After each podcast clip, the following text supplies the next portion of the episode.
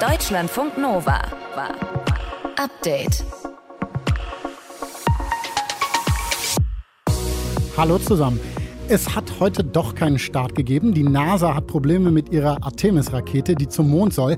Jetzt wurde der Start verschoben. Gibt uns aber Zeit, über das zu sprechen, was heute auf jeden Fall losgegangen ist in den USA. Ein Tennisturnier, das letzte große Grand Slam-Turnier des Jahres, die US Open. Es ist auch gleichzeitig das letzte von zwei Tennisstars, Serena Williams und Andrea Petkovic. Und darüber sprechen wir heute in diesem Podcast. Zu Ende geht am 1. September auch das 9-Euro-Ticket. Drei Monate konnten wir mit Bus und Bahn quer durchs Land fahren. Was äh, das für eine Chance war für Menschen, die weniger Geld zur Verfügung haben und wie sie jetzt überlegen, weiterzukommen nach dem 1. September, auch das schauen wir uns heute an. Und die Gamescom ist rum. Ja, die weltweit größte Messe für Video- und Computerspiele. Wir ziehen ein Fazit und fragen nach, wie die Messe in Zukunft aussehen könnte. Das und mehr für euch jetzt in diesem Update. Ich bin Paulus Müller. Und ich, Thilo Jan. Hallo zusammen. Deutschlandfunk Nova. Ab heute fliegen wieder diese gelben Bälle aus Filz in New York City. Heute starten nämlich die US Open, letztes Grand Slam Turnier des Jahres, Tennis. Also richtig, richtig großes Turnier, aber es ist gleichzeitig auch äh, das letzte Turnier wahrscheinlich für zwei Tennisstars. Zum einen Andrea Petkovic und zum anderen Serena Williams. Und insbesondere bei Serena Williams wird da ja gerade heftig in der Tenniswelt drüber geredet. Mhm. Ich habe kurz vor der Sendung mit Christina Hövelhans darüber gesprochen aus unserer Sportredaktion und wollte von ihr wissen, inwiefern diese Serena Williams aus die US Open da so überstrahlt. Ja, total. Also das ist das Thema der diesjährigen US Open. Serena Williams hat ihr Karriereende angekündigt. Äh, New York wird also sehr wahrscheinlich ihr letztes Turnier. Und da hat sie 1999 mit 17 ihr erstes Grand Slam Turnier gewonnen. 22 weitere Grand Slam Turniersiege sind dann noch dazugekommen und 73 Turniere hat Williams äh, insgesamt gewonnen. Oh. Und eine Zahl habe ich noch, das ist dann aber auch die letzte. Sie stand 319 Wochen an der Spitze der Weltrangliste.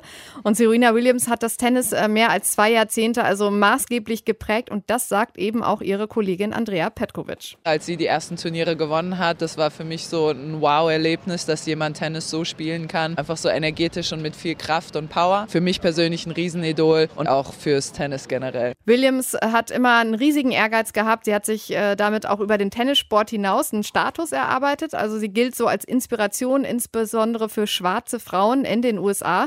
Und jetzt will sie sich halt einfach mehr um ihre Risikokapitalfirma kümmern. Also das ist eine, die mhm. andere Firmen mit ordentlich Kapital ausstattet und um ihre Familie. In der kommenden Nacht, 1 Uhr unserer Zeit, gibt es aber dann nochmal die große Tennisbühne vor mehr als 23.000 Zuschauern im Auftaktspiel gegen Danka Kovinic aus Montenegro. Und das dürfte dann auch sehr emotional werden. Serena Williams hat vor zwei Wochen bei einem Turnier in Toronto gesagt, dass ihr das mit diesem Goodbye dann doch irgendwie schwerfällt. I'm terrible at goodbyes, but uh Goodbye. Und Serena Williams, die ist natürlich so richtig vollständig nur mit Venus Williams, ihre ältere Schwester. Mit der tritt sie in New York äh, auch nochmal an im Doppel. Sehr sympathisch auf jeden Fall. Jetzt haben wir gerade Andrea Petkovic über Serena Williams gehört und wow sagen gehört. Petkovic selbst hat aber gestern auch für viele überraschend ihr eigenes Karriereende angekündigt. Mhm.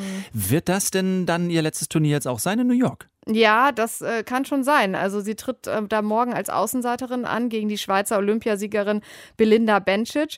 Und das äh, könnte dann tatsächlich der letzte Auftritt in ihrer Karriere sein. Sie hat gestern im Gespräch mit der ARD Sportschau gesagt, dass es wohl ihr letztes Turnier wird. Eventuell hängt sie noch eines in Europa dran.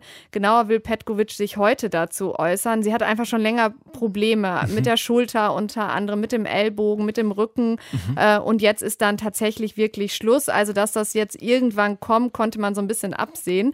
Und aus deutscher Sicht, wenn man jetzt über Petkovic hinaus guckt, sind die Aussichten da im Feld der Damen irgendwie eher gemischt. Angelique Kerber ist ja schwanger, die mhm. fehlt. Mit dabei sind aber zwei, die in Wimbledon für Aufsehen gesorgt haben. Tatjana Maria, die hat es da bis ins Halbfinale geschafft und äh, jetzt trifft sie heute Nachmittag bei den US Open auf Maria Sakkari. Das ist die Weltranglisten Dritte aus Griechenland. Mhm. Und die zweite, die da in Wimbledon für Aufsehen gesorgt hatte, war Jule Niemeyer. Die hat es da bis ins Viertelfinale geschafft. Aber jetzt hat ihr Trainer schon die Erwartungen so ein bisschen gedämpft, denn äh, US Open, das ist ein Hartplatzturnier, Wimbledon ist Rasen und äh, das ist das erste Hartplatzturnier jetzt von Jule Niemeyer. Also so die Frage, wie sie sich da schlägt. Sind wir mal gespannt, was rauskommt. Kommen wir zu den Männern im Tennis. Uh, unser Superstar Alex Zverev ist verletzt, er ist nicht dabei. Uh, was ist von den anderen deutschen Männern zu erwarten? Ja, also das wird ein bisschen schwierig für die. Die haben alle schwierige Auftaktgegner zugelost bekommen. Unter anderem Oskar Otte, den kennt man noch. Äh, der muss gegen den Polen Hubert Hurkacz ran. Das ist nicht ganz einfach. Also für die Männer wird es wirklich sehr schwierig für die deutschen Männer. Und da ist auch eher die Frage, dass ob Rafael Nadal es schafft, seinen Grand Slam-Rekord weiter mhm. auszubauen. Der könnte nämlich tatsächlich gleichziehen mit Serena Williams, ähm, die mit ihren 23 Grand Slam-Titeln äh, den Rekord bei Männern und Frauen hält. Er hat 22. Mhm. Und ähm, in diesem Jahr hat er ja auch schon die Australian Open und die French Open gewonnen. In Wimbledon hat er sich allerdings verletzt am Bauchmuskel. Äh, das ist jetzt unklar, wie fit er jetzt ist. Novak Djokovic, der ist mit 21 Grand Slam Turniersiegen ihm quasi auf den Fersen. Der ist aber in New York kein Konkurrent. Der darf nämlich nicht einreisen, weil er nicht gegen Corona hm. geimpft ist. Mit dabei auch wieder russische und belarussische SportlerInnen, wie zu lesen war. Ne? Das war ja bei den anderen Turnieren Wimbledon ja nicht so. Genau, in Wimbledon ging das nicht. Äh, da hat der Turnierveranstalter gesagt, nee, wegen des Angriffskriegs Russlands gegen die Ukraine. Die Spielervereinigungen ATP und WTA, die fanden das aber unfair und ähm, es wurden dann auch in Wimbledon keine Weltranglistenpunkte verteilt. In New York ist das jetzt anders und die Russinnen und Russen ähm, dürfen jetzt auch wieder dabei sein, die Belarusinnen und Belarussen auch. Und äh, der Russe Daniel Medvedev ist unter anderem dabei, der Weltranglisten Erste, kann dann also seinen Turniersieg aus dem letzten Jahr verteidigen. Da hat er er nämlich die US Open gewonnen. Christina Hövelhans aus unserer Sportredaktion über die US Open. Deutschlandfunk Nova. Update. Kurz der Check. Auf wie viele Monate kommst du, Paulus, beim 9-Euro-Ticket? Zwei Monate. Zwei? Oh, Zwei. sticht. Ja. Zwei von drei habe ich auch gepackt. Es kam auch bei euch gut an. Du kannst ja alles erreichen halt, ne? Hat sich auf jeden Fall gelohnt. Ich habe es als Pendlerin genutzt und mich gefreut, dass äh, der Preis so schön war. Es gibt natürlich auch Lowlights dabei. Züge waren natürlich brechend voll und dann gab es teilweise Verzögerungen. Nun ist die große Frage, was kommt eigentlich danach? Die Verkehrsminister der Länder haben letzte Woche über eine Anschlusslösung gesprochen auf ihrer Konferenz in Bremen, aber richtig konkret ist bis heute nichts. Mhm, gefahren werden kann ja nur noch heute, halber Tag, morgen, übermorgen und dann ist fertig. Für viele war das ja eine günstige Möglichkeit, um von A nach B zu kommen, auch für diejenigen, die ja vermeintlich weniger Geld zur Verfügung haben. Deutschlandfunk Nova-Reporterin Felicitas Böselager hat für uns mal rausgefunden, wie so ein sozial gerechtes Ticket in Zukunft aussehen könnte hatte. Ich war bestimmt 15 Jahre nicht mehr am Meer und ich habe schon viele Jahre Meersehnsucht. Und an der Nordsee selber war ich auch noch gar nie. Die 52-jährige Heike Tove sitzt auf einem Stück Rasen mitten in einer Wohnanlage in Köln-Mühlheim. Von hier aus ist sie schnell zurück in ihrer Erdgeschosswohnung. Dort steckt gerade ein Brot im Backofen.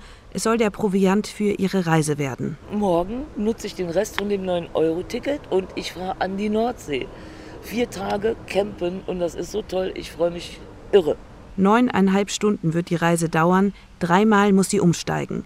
Eigentlich ganz unkompliziert, findet sie. Heike ist gelernte Köchin und Sozialarbeiterin, aber seit acht Jahren ist sie wegen Epilepsie arbeitsunfähig. Weil ihre Rente nicht ausreicht, muss sie auf den Hartz-IV-Satz aufstocken.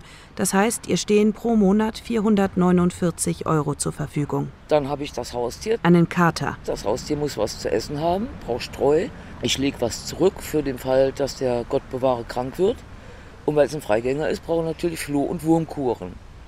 Und im Endeffekt, und dann sind mir, das war ein Drama, letzten Monat meine Sandalen kaputt gegangen und ich brauchte neue Sandalen.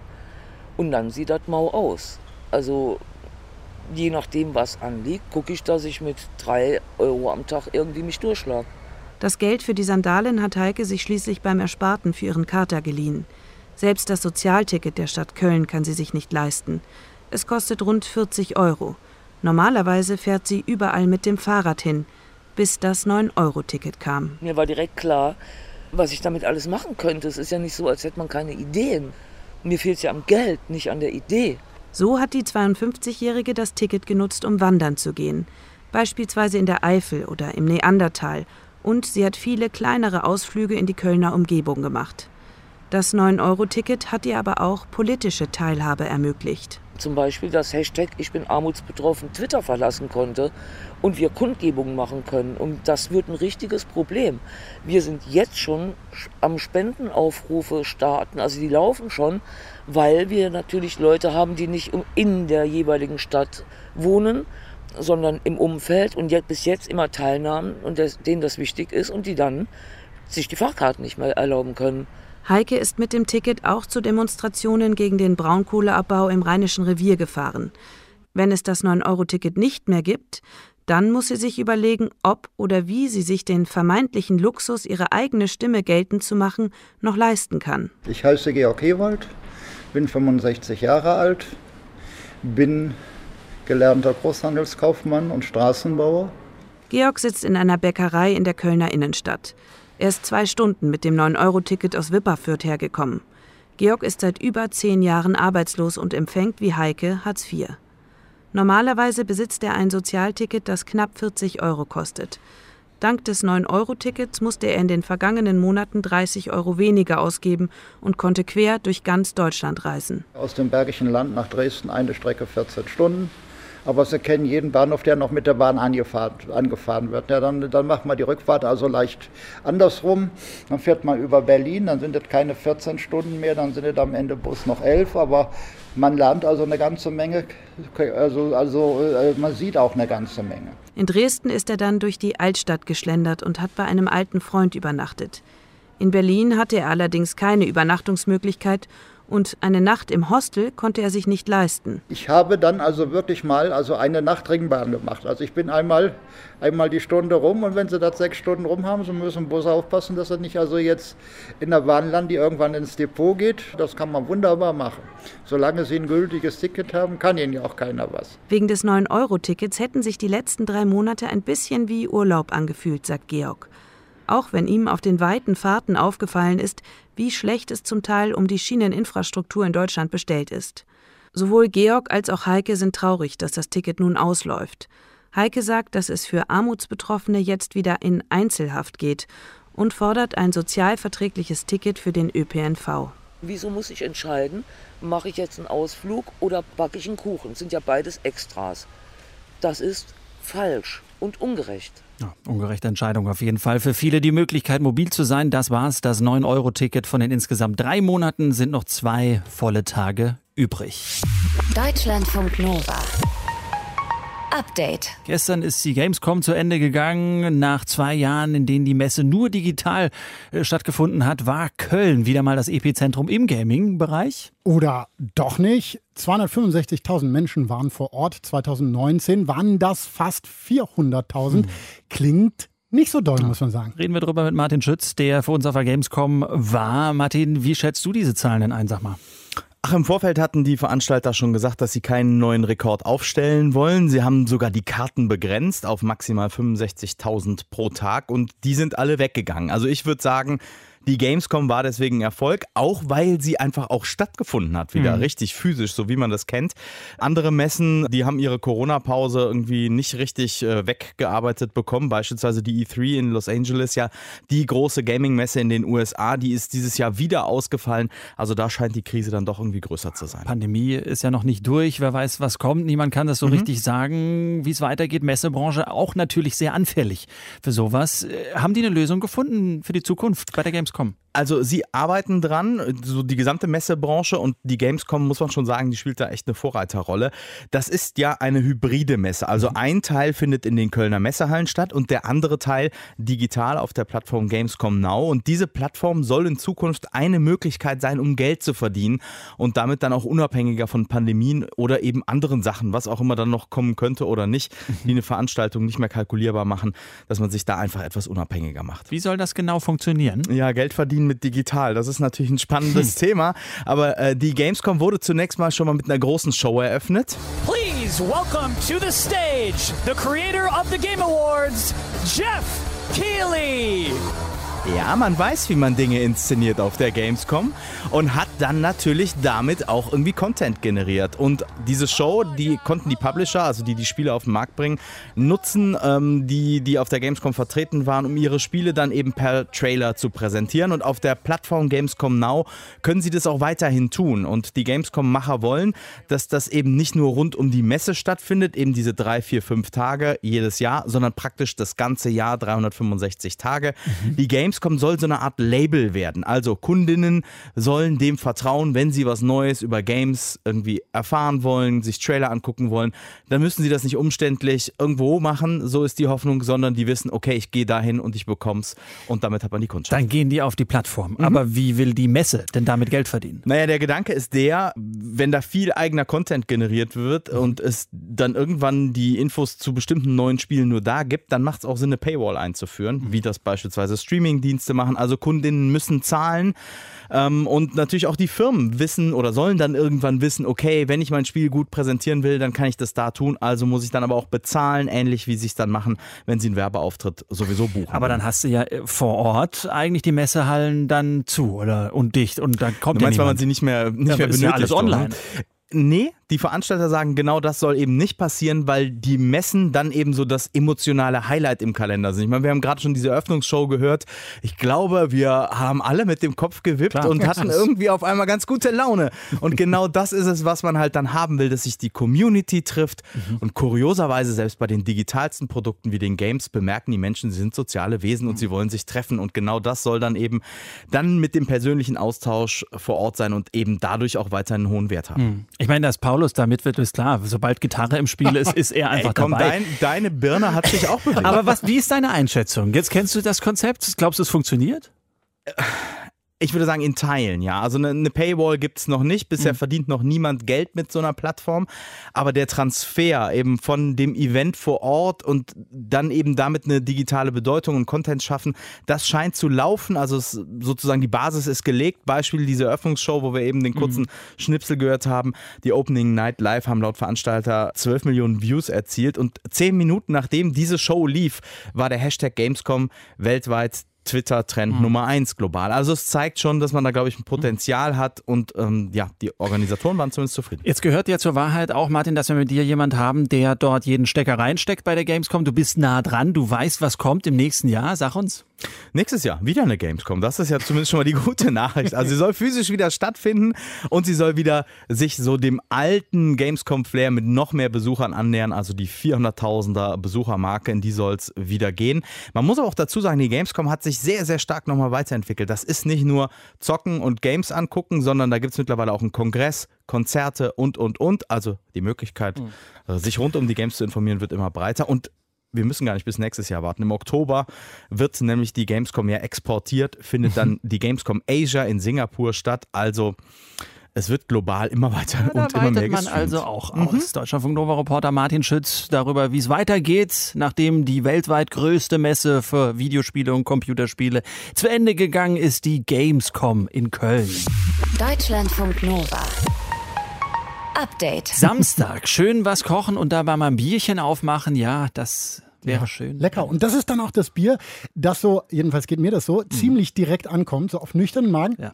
Zack, und sofort sind alle Lampen an irre. Dabei hast du manchmal ja, äh, wenn du sowas trinkst, das Gefühl, mhm. ja, eigentlich passiert gar nichts so, ne? Bei einem Glas Wein oder einem Glas Bier. Was passiert da überhaupt in unserem Körper? Das ist die Frage. Das haben Forschende der Unis Köln und Mannheim untersucht. Sie sagen, schon ein einziger Schluck Alkohol verändert unser Hirn. Hm. Die Forschenden haben das allerdings nicht bei Paulus und mir untersucht und nicht bei Menschen, sondern bei Fruchtfliegen und Mäusen. Die haben sie alkoholisiert unter die Lupe genommen.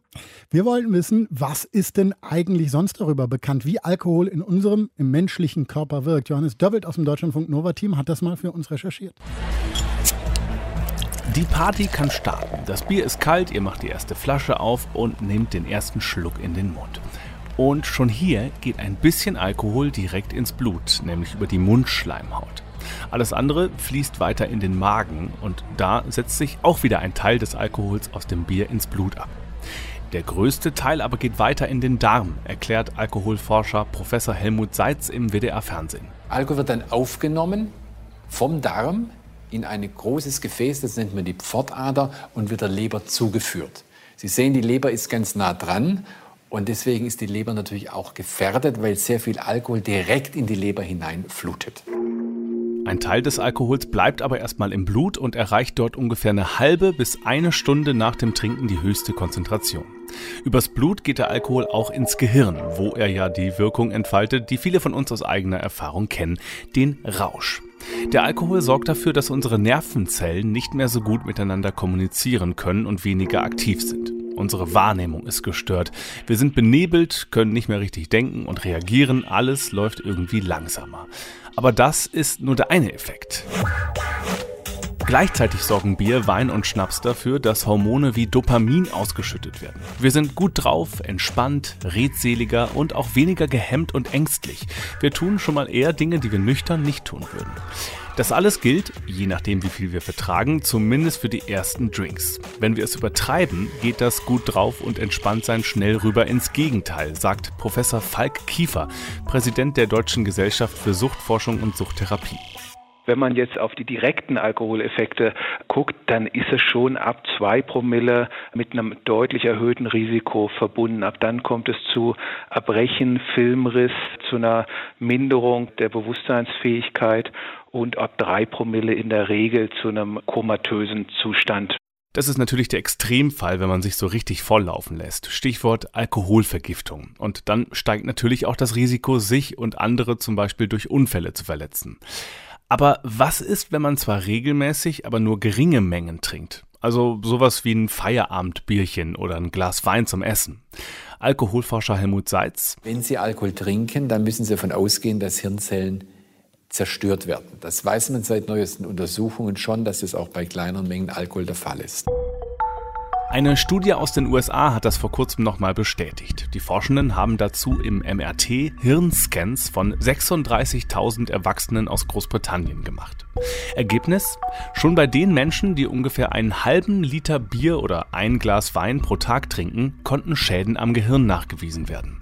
Das heißt aber nicht, dass wir bei solchen Alkoholmengen gleich alle verblöden oder ein schlechtes Gedächtnis bekommen. Nun haben wir natürlich sehr, sehr viel Hirnzellen und Sie werden das nicht merken, niemand wird es merken, wenn Sie über ein paar Jahre Alkohol zu sich nehmen, dass da was passiert in der Richtung. Aber auch hier kommt es eben auf die Menge an, wobei umstritten ist, wie viel Alkohol genau noch okay ist und ab wann es zu viel wird. Der Alkohol kann in unserem Gehirn aber so oder so einen bleibenden Eindruck hinterlassen, sagt der Toxikologe Professor Florian Eyer. Also wenn Sie täglich auch kleinere Mengen Alkohol konsumieren, dann richten Sie möglicherweise keinen körperlichen Schaden an, aber das Gehirn ist natürlich irgendwann konditioniert auf den Alkoholkonsum und äh, wenn Sie dann einen Tag oder zwei Tage nicht trinken, dann gibt es möglicherweise Rückmeldungen vom Gehirn, hallo, wo ist mein Alkohol heute? Sicher ist, wer regelmäßig viel trinkt, jeden Tag ein paar Bier oder jedes Wochenende ein Vollrausch, der lebt gefährlich. Alkohol kann nämlich nicht nur im Gehirn Schaden anrichten. Er begünstigt Krebs- und Herzmuskelerkrankungen, führt zu Entzündungen im Magen oder der Bauchspeicheldrüse. Die Leber verfettet, entzündet sich und kann den Körper irgendwann nicht mehr richtig entgiften.